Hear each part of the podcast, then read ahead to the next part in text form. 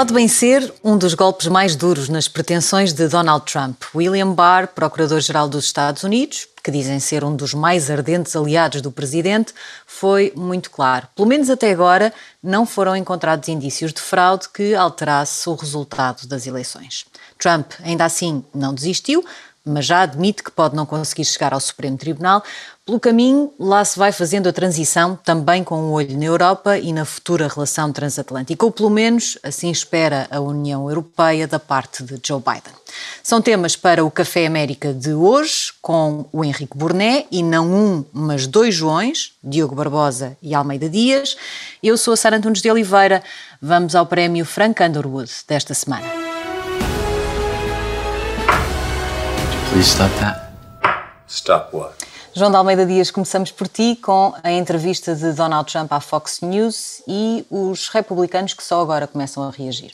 Bom, eh, Donald Trump deu a primeira entrevista, parece, parece, parece piada porque nós não deixámos de ouvi-lo, mas Donald Trump deu a primeira entrevista desde as eleições à Fox News este, este domingo e foi uma entrevista cerca de 50 minutos, foi uma, foi uma coisa longa ao telefone, e lá pelo meio, uh, depois também de fazer várias alegações de fraude que depois nunca, nunca substanciou, uh, Donald Trump também uh, sugeriu, disse que era possível que o Departamento de Justiça e que o FBI estivessem envolvidos numa, numa espécie de conspiração, conspiração a palavra é, é minha, uh, para uh, não permitir a sua, a sua vitória. Portanto, o Presidente dos Estados Unidos está a acusar uh, a maior instância de, de, investigação federal, o FBI, e aquilo que é uma mistura de Procuradoria-Geral da República e, Ministério da Justiça, que é o Departamento de Justiça, de estarem a conspirar contra ele.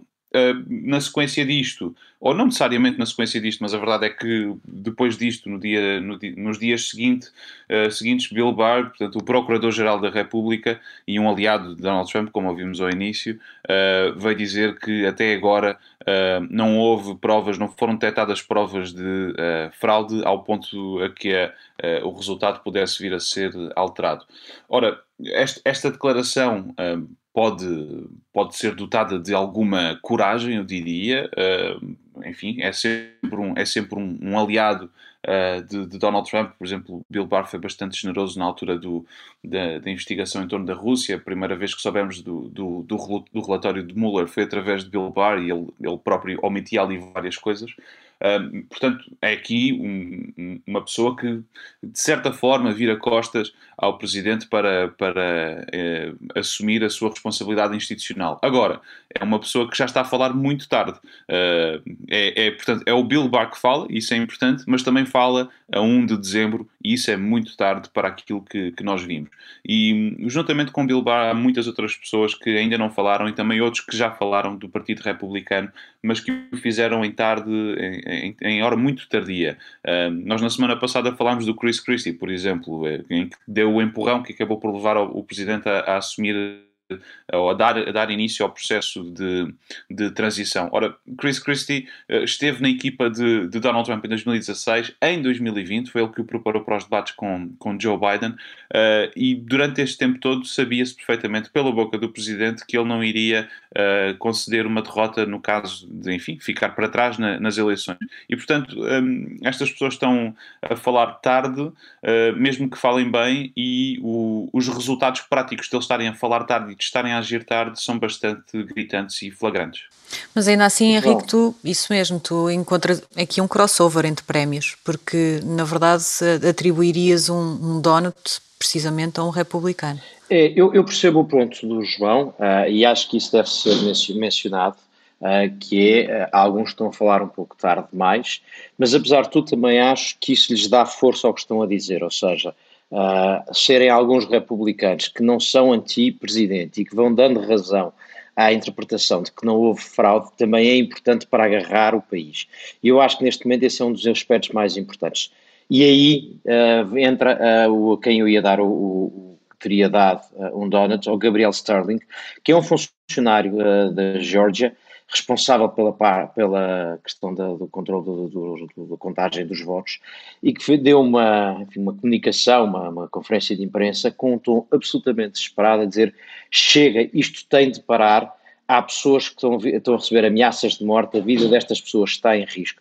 Ele referia-se porque houve a certa altura um conjunto de vídeos, em alguns casos manipulados, uh, em que supostamente alguns funcionários uma, da empresa que trata das máquinas de contagem dos votos teriam manipulado a contagem dos votos. Ele explica o que é que aconteceu, mas o que é importante naquilo é o ar dele absolutamente desesperado a dizer isto tem que parar porque há vidas que estão em perigo. E portanto, eu percebo o que o João está a dizer, mas acho que é muito, são muito importantes estas declarações porque são pessoas mais próximas dos republicanos que podem fazer com que o eleitorado, e há uma parte significativa, as sondagens dão em conta de que há uma parte muito significativa de eleitores republicanos que acredita mesmo que houve fraude. E, portanto, o mal que, que este presidente fez à América é tão grande que este contributo para reduzir o impacto desse mal é muito, é muito importante e que consiga ir trazendo com eles, ou seja, mais importante do que eles desvincularam-se de Trump, é conseguirem ir trazendo com eles eleitores que estão na dúvida sobre se houve fraude ou não. E, portanto, por esse lado, eu acho que uh, o tema é muito importante, mas olha para a ou tarde, a verdade é que a transição já está em curso, o Biden tem feito já várias nomeações, uh, João Diogo Barbosa sempre capaz de ver o mal em algum lado. Uh, queres falar e entregar aqui um Underwood às ligações empresariais pouco transparentes de alguns dos nomeados? Sim, esta semana não quero ser fofinho e, e o prémio vai para uma investigação do New York Times. Sempre Como... moderação, não é? Claro, uma, uma crava outra na ferradura. Não, não, não, Sara, ficamos com sempre, ficamos com sempre capaz de mal em lado, que é para poder usar no Café Europa. Sejamos sérios, vá. Houve uma investigação do New York Times que revelou como uma série de nomes importantes da, da nova administração de Biden, desde logo o secretário de Estado Anthony Blinken, a, a principal candidata à liderança da defesa, uh, Michel Flournoy, mas também outras figuras mais discretas, mas que trabalham na área das Forças Armadas e da diplomacia, com, ou com a campanha de Biden, ou já, já foram nomeadas. Bem, esta, eh, esta massa humana de, de técnicos capazes fundou eh, uma empresa de consultoria antes de, de, de, se envolver novamente na política, ou seja, na transição da, da, administração Obama para a administração Biden, esse período negro da história conhecido como a presidência Trump, e nesse, nesse, nessa aventura empresarial eles juntaram-se também com um fundo de, de investimento, de capital, e, e ajudaram-no a conseguir vários contratos com a defesa no valor de milhões e às vezes centenas de milhões de dólares. Eh, estas ligações pouco transparentes levantaram a oposição à esquerda e à direita, o que é sempre bom, porque prova que é possível consensos. E, e, é importante lembrarmos que antes de Trump, este tipo de suspeitas de promiscuidade entre uma elite que governa quando o seu partido ganha eleições e que ganha dinheiro quando o outro partido é que as vence, eram uma das principais uh, questões políticas. E, e, e, é isto que funda a, a, ideia de pântano que tanto serviu a Donald Trump e que tanto sucesso lhe trouxe. E eu gostava, uh, sinceramente, até como europeu, que Biden pudesse quebrar este ciclo vicioso de, pessoas que trabalham no privado e depois no público e aproveitam as influências de um lado para o outro. Acho que esta questão vai ser levantada quando os nomeados tiverem de ir ao Senado dar, eh, enfim, apresentarem-se e dar justificações. Uh, duvido que possam ser vetados por causa delas, mas é um mau sinal e é um sinal que reforça tudo aquilo que Trump apontou e, portanto, é o pior da semana. Pessimista e também descrente, também apontámos João Diogo Barbosa. Eu também tenho aqui um Frank Underwood, eh, muito rápido, é para os perdões presidenciais. Na semana passada, Donald Trump já tinha perdoado uh, o seu antigo conselheiro uh, Michael Flynn, e ontem foi notícia que Trump e Rudy Giuliani teriam falado na possibilidade de haver uma espécie de perdão preventivo, perdão a priori, concedida a Rudy, Rudy Giuliani por processos que ainda possam vir, vir por aí. Isto não é propriamente um inédito. Uh, Nixon teve um perdão por parte de, de Ford uh, que também foi uh, preventivo. O Washington, o George Washington também fez isso e também Jimmy Carter, mas um, é raro e a mim parece-me que este tipo de ações não só uh, uh, revelam muito sobre a maneira como pensa uma determinada administração, como acabam por minar sempre de alguma forma uh, os tempos que se seguem, porque depois ficará sempre, pelo menos, o amargo de boca de não saber se determinada pessoa, se fosse julgada e investigada por determinado caso, se viria a descobrir uma coisa ou não, e este tipo de perdões implica que nem sequer se venha a saber o que é que aconteceu, porque uh, esses processos pura e simplesmente não podem, não podem seguir. E, portanto, acho que, independentemente de ser Trump ou qualquer outro presidente, não é um bom princípio. Eu acho que é legítimo. Eu, eu sempre que jogo Monopólio guardo aqueles cartõezinhos para sair da prisão para o, para o futuro. Portanto, acho que é perfeitamente legítimo. Se eu faço isso no Monopólio, porque é que eles não podem fazer isso com a República? E, e, não, foi só, não foi só com Giuliani. Ontem havia uma notícia ao final do, do, dia que, enfim, dizia que já se tinha discutido a possibilidade de estender o perdão preventivo, esse grande conceito, aos três filhos mais velhos de Trump. E, portanto, se calhar mais vale fazer um, um abaixo-assinado, Trump perdoa e toda a gente que quiser assina em baixo e fica, fica incluída e toda a administração pode viver quatro anos de descanso. Bar aberto. Seguimos então neste Café Monopólio, perdão, Café América, com coisas mais doces, vamos ao donut da semana.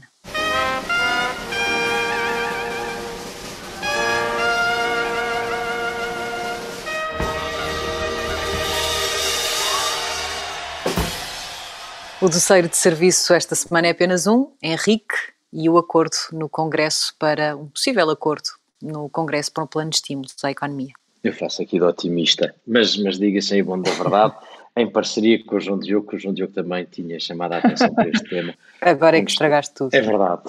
Estávamos aqui a criar uma narrativa tão boa. É verdade. É verdade. Estraga-nos sempre uma boa história. Uh, bom, uh, mas uh, por acaso eu acho que pega um bocadinho com aquilo que o João Diogo estava a dizer por uma razão. Porque é uma espécie de centrão bom e centrão mau, por assim dizer. Ou seja, há um lado que nós todos reconhecemos que é o risco de quando os interesses convivem alegremente, mais à esquerda, mais à direita, e se distribuem entre si. Uh, e isso às vezes, uh, nós na Europa queixamos algumas vezes quando são os partidos do centro do sistema a governar e que se apoiam e os interesses vivem ao colo disso. Mas depois há um outro lado que nós chamamos, muitas vezes já não o centrão, mas a moderação, que é quando os partidos uh, tendem a aproximar-se para resolver soluções. E é, é aqui que eu quero chegar, é isso que pode estar a acontecer, é isso que pode estar a acontecer nos Estados Unidos com a discussão do segundo pacote de estímulos à economia. Nós temos conversado várias vezes, a economia americana tem uma capacidade de recuperar, aqui a expressão resiliência pode-se mesmo usar, isto é uma capacidade de poder voltar ao normal mais forte do que a europeia, quando uh, for possível estar a fazer atividade económica e não constrangidos pela situação de pandemia e, portanto, que impede a normal atividade económica. E uh, semana, esta semana, na terça-feira, dois senadores, uh, um democrata da Virgínia, Mark Warner, e uma republicana do Maine, de quem já falámos aqui, Susan Collins, apresentaram o que pode vir a ser um acordo entre os dois partidos para um, um plano de, de estímulo uh, na ordem dos uh, ah, 908 mil milhões de dólares, que é bastante mais do que uh, o Mitch McConnell tinha falado inicialmente. isto tem apoios quer nos republicanos, quer nos democratas. Entre os republicanos tem apoio, apoio do Mitt Romney, Uh, que tem sido um republicano a fazer, de facto, um papel que se distingue dos outros. E, portanto, há uma possibilidade, e é aqui que eu quero chegar, numa altura em que ainda não se sabe qual vai ser o resultado, o, equilíbrio final do Senado, há aqui um sinal de que, mesmo com um Senado republicano, pode ser possível encontrar uh, soluções uh, a médio prazo. Portanto, isto parece-me ser uma boa notícia se vier a acontecer. Não vale apenas nos detalhes da proposta, mas há uma possibilidade de acordo uh, bipartidário uh, para um pacote de estímulo. E isso é uma boa notícia. Um, uma boa notícia, quer o Senado fique republicano, quer fique tão dividido uh, que algumas deserções podem complicar futuros acordos. É de facto um bom indício. Avançamos rapidamente para o Sarah Palin desta semana.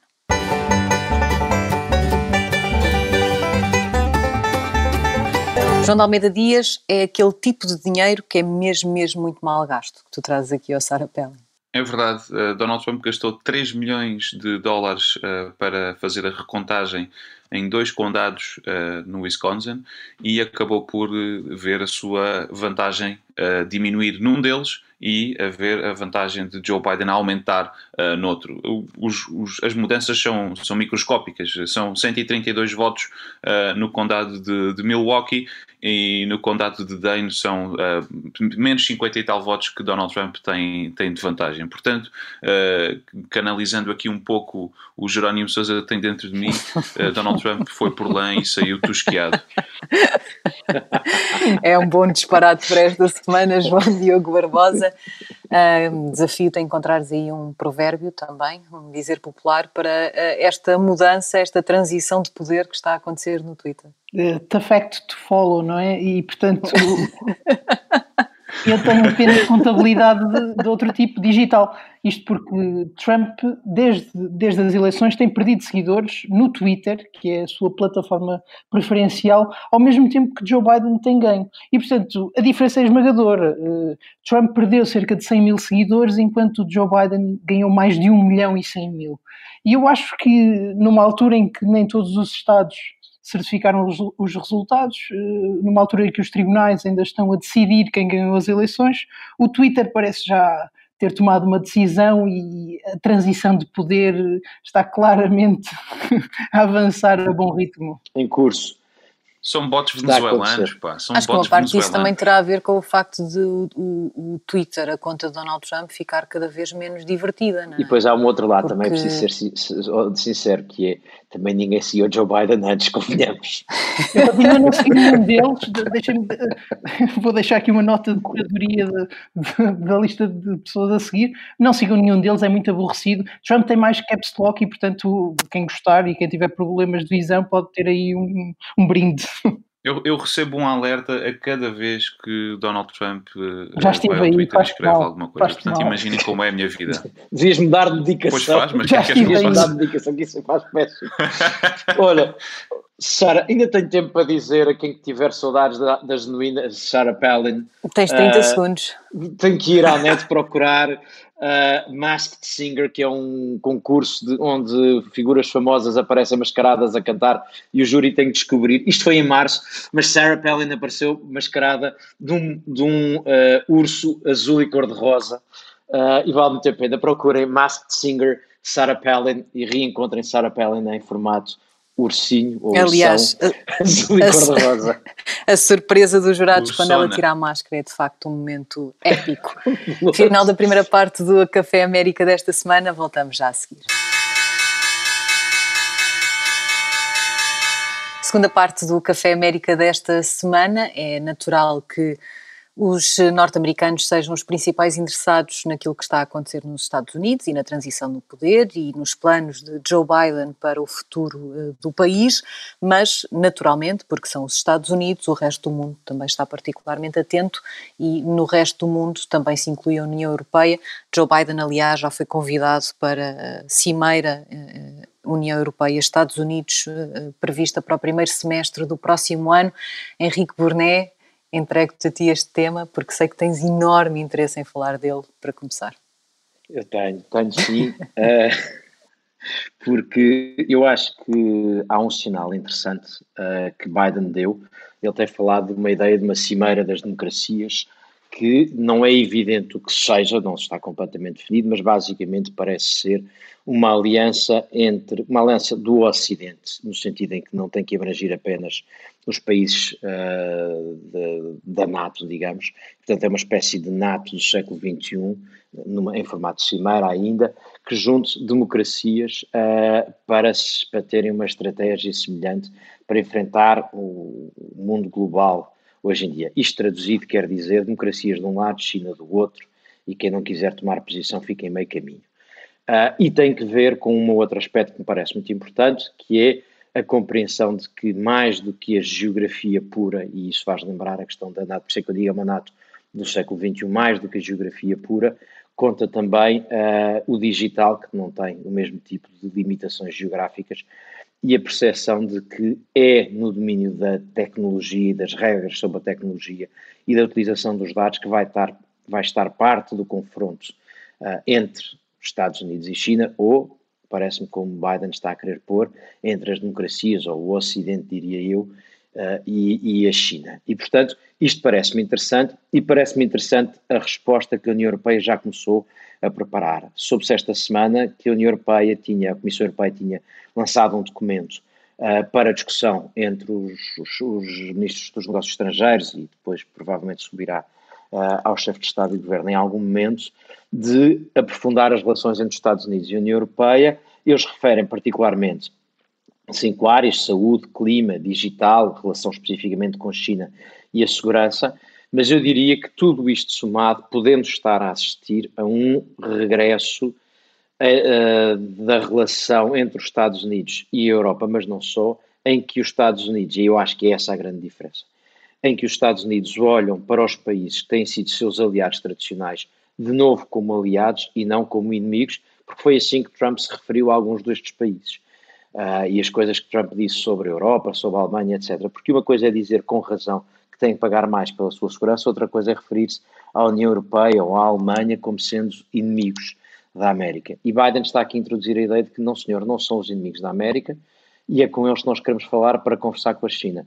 Nós temos todos dito, e agora paro aqui, nós temos todos dito que uh, uma presidência Biden não vai ter uma lista de prioridades na política internacional completamente diferente mas eu acho que a alteração do tom e da relação com os parceiros no mundo uh, pode fazer toda a diferença. Isso chega, é, que um, um, a minha dúvida é se uh, nós vamos uh, só ver o regresso de, de uma relação transatlântica que existia antes, ou se uh, e se isso significa que também se vai manter esta ideia de termos normalmente os Estados Unidos uh, com, mesmo com boas relações com a União Europeia, a exigirem mais por parte da União Europeia e ali um bocadinho na posição de certo, nós é que lideramos aqui até na área da defesa e numa série de coisas, mas vocês têm que, têm que fazer mais, porque nós não ouvimos só isso com Trump, com Trump ouvimos de outra maneira, mas, mas ouvimos ao longo dos anos sempre esta postura dos Estados Unidos, que às vezes aqui um bocadinho com, com uh, mixed messages, não é? Que é queremos que vocês assumam mais, mas às vezes também não queremos que assumam tanto. Mas uh, isso vai acontecer ou, ou, está mesmo na altura de uma mudança uh, profunda na relação entre Estados Unidos e União Europeia, em que a União, a União Europeia se assume também como um par e não numa posição ligeira, ligeiramente subalterna, como às vezes vemos que acontece. Nem digo por imposição dos Estados Unidos, mas às vezes eh, parece que a União Europeia quer essa relação, mas que, mas vai fazendo as coisas de maneira a que os presidentes norte-americanos sucessivamente possam estar em várias áreas a dizer a Europa tem que fazer mais, a Europa tem que fazer mais, a Europa tem que fazer mais. Porque se formos honestos, isso não aconteceu só com Donald Trump. Pois eu acho que, isso, eu acho que vai ser complicado, não é? Porque está sempre a falar, uh, acho que, acho que os, os, dois falaram em regresso, não é? E não foram os únicos. Aliás, uma das, uma das frases de Joe Biden para isto é dizer que a América está de volta. Um, a, a, questão aqui parece-me eh, tentar perceber até que ponto é que, é que Joe Biden, em termos de política externa, vai tentar voltar àquilo que Obama fez ou se vai construir daqui para a frente.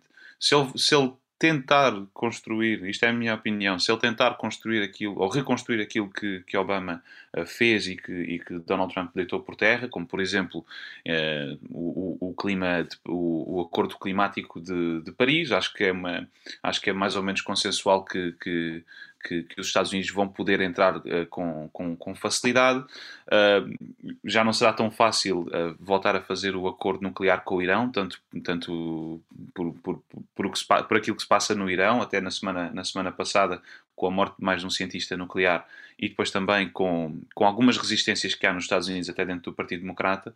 Agora, há, o, o que eu acho é que é sempre mais difícil a questão de olhar para a frente, mas é precisamente isso que, que, que Joe Biden vai, vai ter de fazer, um, e não parece, não parece claro ainda.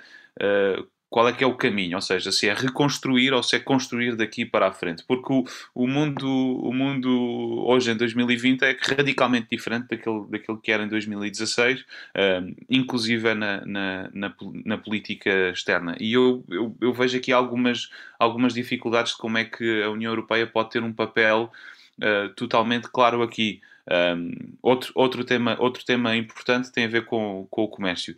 Uh, será, que, será que há vontade para, para se estabelecer um acordo de comércio livre entre, entre os Estados Unidos e a União Europeia, como já se falava no tempo de Barack Obama, deixou-se falar no tempo de Donald Trump e agora Uh, talvez possa vir a ser possível. Será que isto é possível?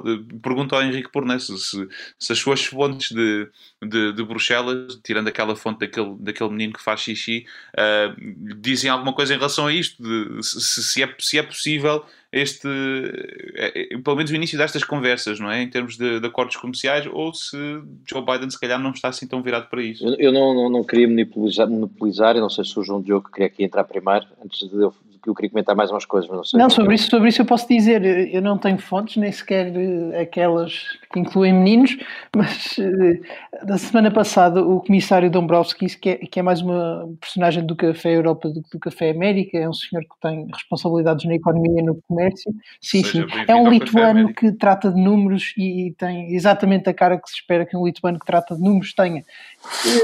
Eu vejo já dizer que é, que é impensável regressar ao, ao TTIP, esse célebre acordo uh, comercial, não só porque o mundo mudou, mas também porque mesmo no mundo antigo já havia uma grande oposição e, portanto, a relação daqui para a frente terá de ser obrigatoriamente diferente, terá de ter uma nova estrutura e, e será construída de outra maneira.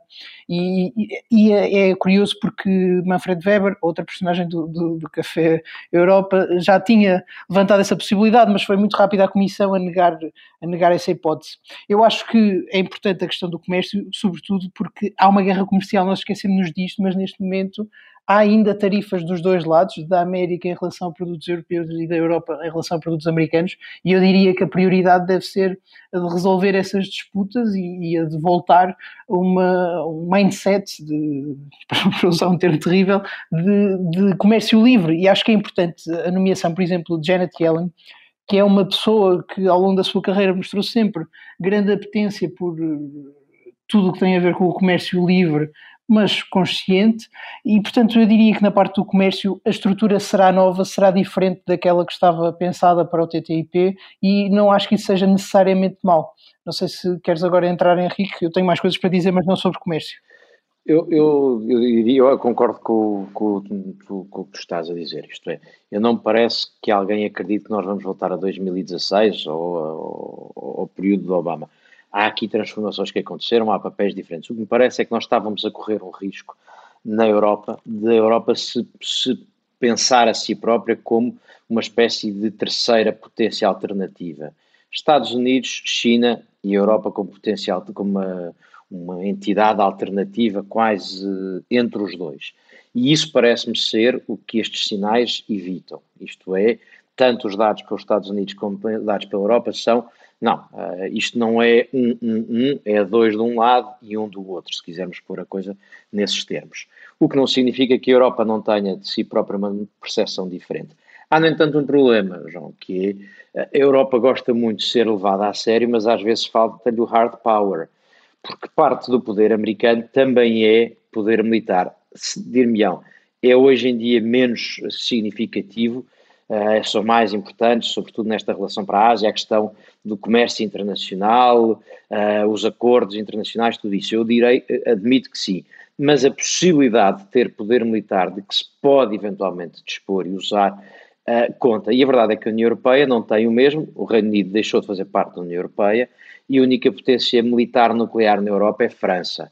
Uh, e, portanto, estas coisas limitam um bocadinho a capacidade. E a Alemanha não tem uh, por hábito ou por norma, participar em, em ações militares que não sejam de manutenção de paz e de intervenção para sossego de conflitos. E, portanto, esse elemento parece-me que conta. Também é verdade que não podes voltar ao TTIP, mas há alguma espécie de aceleração dos acordos comerciais me parece necessário. O outro ponto onde eu acho que há aqui um acelerar é nesta história da regulação da tecnologia. A União Europeia prepara-se para apresentar em breve, na próxima semana ou nos próximos 15 dias, o seu chamado Digital Services Act, que é uma proposta de regulação que vai acertar muito bem cheio nas grandes techs americanas, porque tem que ver com as imposições que se lhes eh, apresentam, as obrigações relativamente a terceiros, e, e as grandes techs são sobretudo americanas. E eu acho que vamos encontrar muito desta tentativa de acordo na área do digital e da regulação do digital. Aliás, começa a surgir a, a, a ideia de que tech politics substitui geopolitics como conceito, ou pelo menos complementa o conceito. E, portanto, uh, o sinal, não, não, não, não, não querendo ter uma bola cristal, para mim parece há um sinal de reaproximação e da Europa a querer alguma igualdade, mas alinhamento com os Estados Unidos e não uma espécie de uh, potência alternativa. Deixa-me deixa se calhar pegar aí na, na, questão das tecnológicas, porque me parece importante, e, e, pensar que, por um lado, é aí que a Europa quer um acordo com a América, mas é também aí que há mais divergências, porque se pode ser fácil chegar a um acordo em relação a impostos e, e a grandes impostos a essas empresas para ultrapassar o planeamento fiscal, parece mais difícil que se chegue a acordos no, no, que respeita à política de concorrência e à posição de mercado que essas empresas podem ter e devem ter. E acho que aí vai estar uma grande, uma grande divergência entre a América e a União Europeia. A isso não ajuda também o facto da administração Biden ter já muita gente que tem um passado na, nas grandes tecnológicas, que fez lá carreira ou que por lá passou a dada altura. E, e acho que numa altura em que é tão importante para a Europa Europa uh, parecer que é dura com, com as tecnológicas americanas, que protege a privacidade, que protege o mercado, não é totalmente compatível com a discussão que está a ser tida na América. E, e porque na América essa posição é mais típica dos dois extremos, quer à direita, quer à esquerda, o breakup da Big Tech. E, e, eu acho que é difícil que alguém como Joe Biden possa aderir a essas teses mais radicais, novamente aqui temos de pensar no, no controle que ele possa ter do, do, Senado, que parece difícil, e eu acho que a agenda vai ser muito moderada. E, e além, final... além, além que no, no, Senado será sempre dividido, isto é, depois em temas destes a divisão não é apenas democratas-republicanos, é entre outros. De, Deixa-me contribuir para o teu argumento com uma nota. Só, só, última frase, no final são só quatro anos, não, não se muda o mundo em quatro anos como Donald Trump nos mostrou. Nós estamos de volta às discussões que tínhamos antes de Trump e, portanto, nem Trump conseguiu mudar Deixa... o mundo em quatro anos. Nem Biden mudará em quatro, claro, mas podes, podes inverter um pouco a trajetória. Eu acho que é disso que estamos a falar. Agora, repara, há aliás duas transformações no Biden que a Europa quer, mas que podem ter consequências negativas, que é o regresso, o, a América tem sido quem tem reduzido mais percentualmente as taxas de emissões de CO2. O regresso ao Acordo de Paris e políticas públicas que incentivem a transição verde vai também acelerar a, a, transição económica verde, ou seja, aquilo que a Europa queria, que era poder liderar a economia verde, corre o risco de eh, uma América acelerada nessa área lhe fazer concorrência. No digital, como tu dizes bem, ele levanta este ponto, sabendo que para aproximar os dois lados do Atlântico, não será certamente fazendo, se é para fazer uma coisa que seja em parceria, não será fácil fazer uma regulação europeia que seja imposta aos americanos e uma regulação na área dos impostos que seja para taxar as grandes empresas americanas, uh, não conversando com os Estados Unidos. Isto é, quando há conversa e há diálogo, ambas as partes vão ter que ceder. Portanto, a Europa, se quiser ser muito agressiva com as big techs americanas, está a alienar o, a América de Biden, que se está a querer aproximar. Portanto, aí também parece que não será tudo como a Europa queira. Agora, é diferente. E o, o processo, por exemplo, da Huawei foi um sinal disto os americanos tiveram que usar imensa influência, imensa pressão para dobrarem os europeus a resistir ao Huawei. E estamos, temos estado a ver, isso está a acontecer pela Europa fora. Uh, e, portanto, uh, e numa fase em que a relação era muito mais distante, mas acabaram por conseguir. Foi a, foi a América de Trump que conseguiu isso, primeiro nos Estados Unidos, primeiro na, no Reino Unido, na Alemanha, uh, e, portanto, essa influência americana mantém-se. Numa relação mais próxima, talvez dobre ainda mais algumas posições europeias. O que eu acho é que isto pode ajudar a formar um mundo em que a separação uh, entre este bloco que eu estou a chamar o Ocidente e a China seja mais evidente. Eu acho é que uh, uh, os Estados Unidos e a União Europeia podem ter-se em lugares diferentes nas suas listas de prioridades. Parece-me que, que, esta questão das tecnológicas, de facto, será provavelmente uma das que vai forçar uma aproximação mais rápida, ou pelo menos a, a forçar Joe Biden a, a, a, lidar com a questão eh, europeia e com a relação da Europa. Não é que ele não queira, mas digo em termos práticos, de forma mais rápida, uh, por ser uma, uma, coisa que está, uma discussão que está em curso. Agora, não, não querendo ser uh, o João Diogo Barbosa da segunda parte, eu tenho dúvidas que, tendo em conta uh, tudo o que está a acontecer nos Estados Unidos, que a relação transatlântica esteja no topo das prioridades de Joe Biden. Uh, principal, principalmente, não, não tenho a menor dúvida, eu acho que, que Joe Biden tem uma relação, uma visão da Europa até bastante mais próxima do que Barack Obama. Uh, Barack Obama, aliás, depois em termos de concretização não, não vimos grande coisa a acontecer. Eu acho que Joe Biden será mais próximo e mais pró-europeu ainda que, que, que, Obama. Ele conhece bem a Europa, a Europa conhece-o a ele, isso é uma coisa positiva.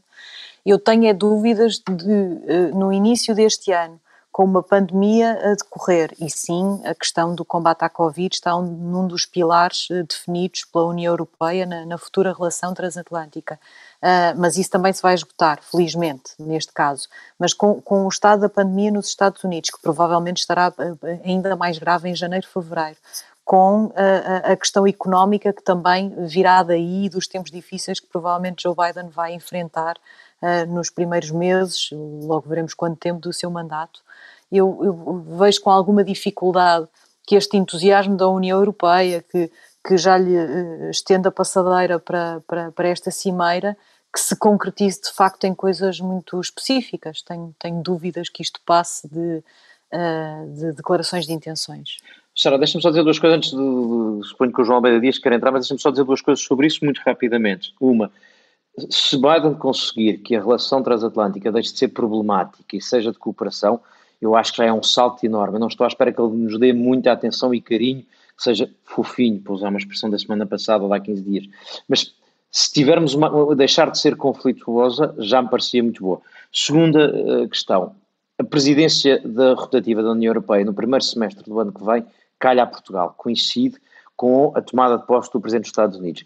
Portugal tem todo o interesse que a relação transatlântica se reforce e que a União Europeia não se centralize mais, mantenha, se mantenha atlântica. Devíamos aproveitar a presidência portuguesa para isso. João Almeida Dias. Totalmente de acordo, acho que não, não vai ser, não vai ser uma, um, um caso fácil uh, e a União Europeia também vai ter de, de, perceber que não é de facto um regresso a 2016 e portanto é esse o desafio uh, e não sei até que ponto é que há, há um total, uma total preparação para isso, espero que sim. É, e será também interessante perceber como é que a presidência portuguesa vai navegar eh, nessas águas no início do próximo ano. Termina aqui o Café América desta semana. Nós voltaremos naturalmente na próxima, sem passar pela casa da partida, sem pagar dois contos ou sem receber dois contos na moeda de pessoas antigas como eu. Até para a semana.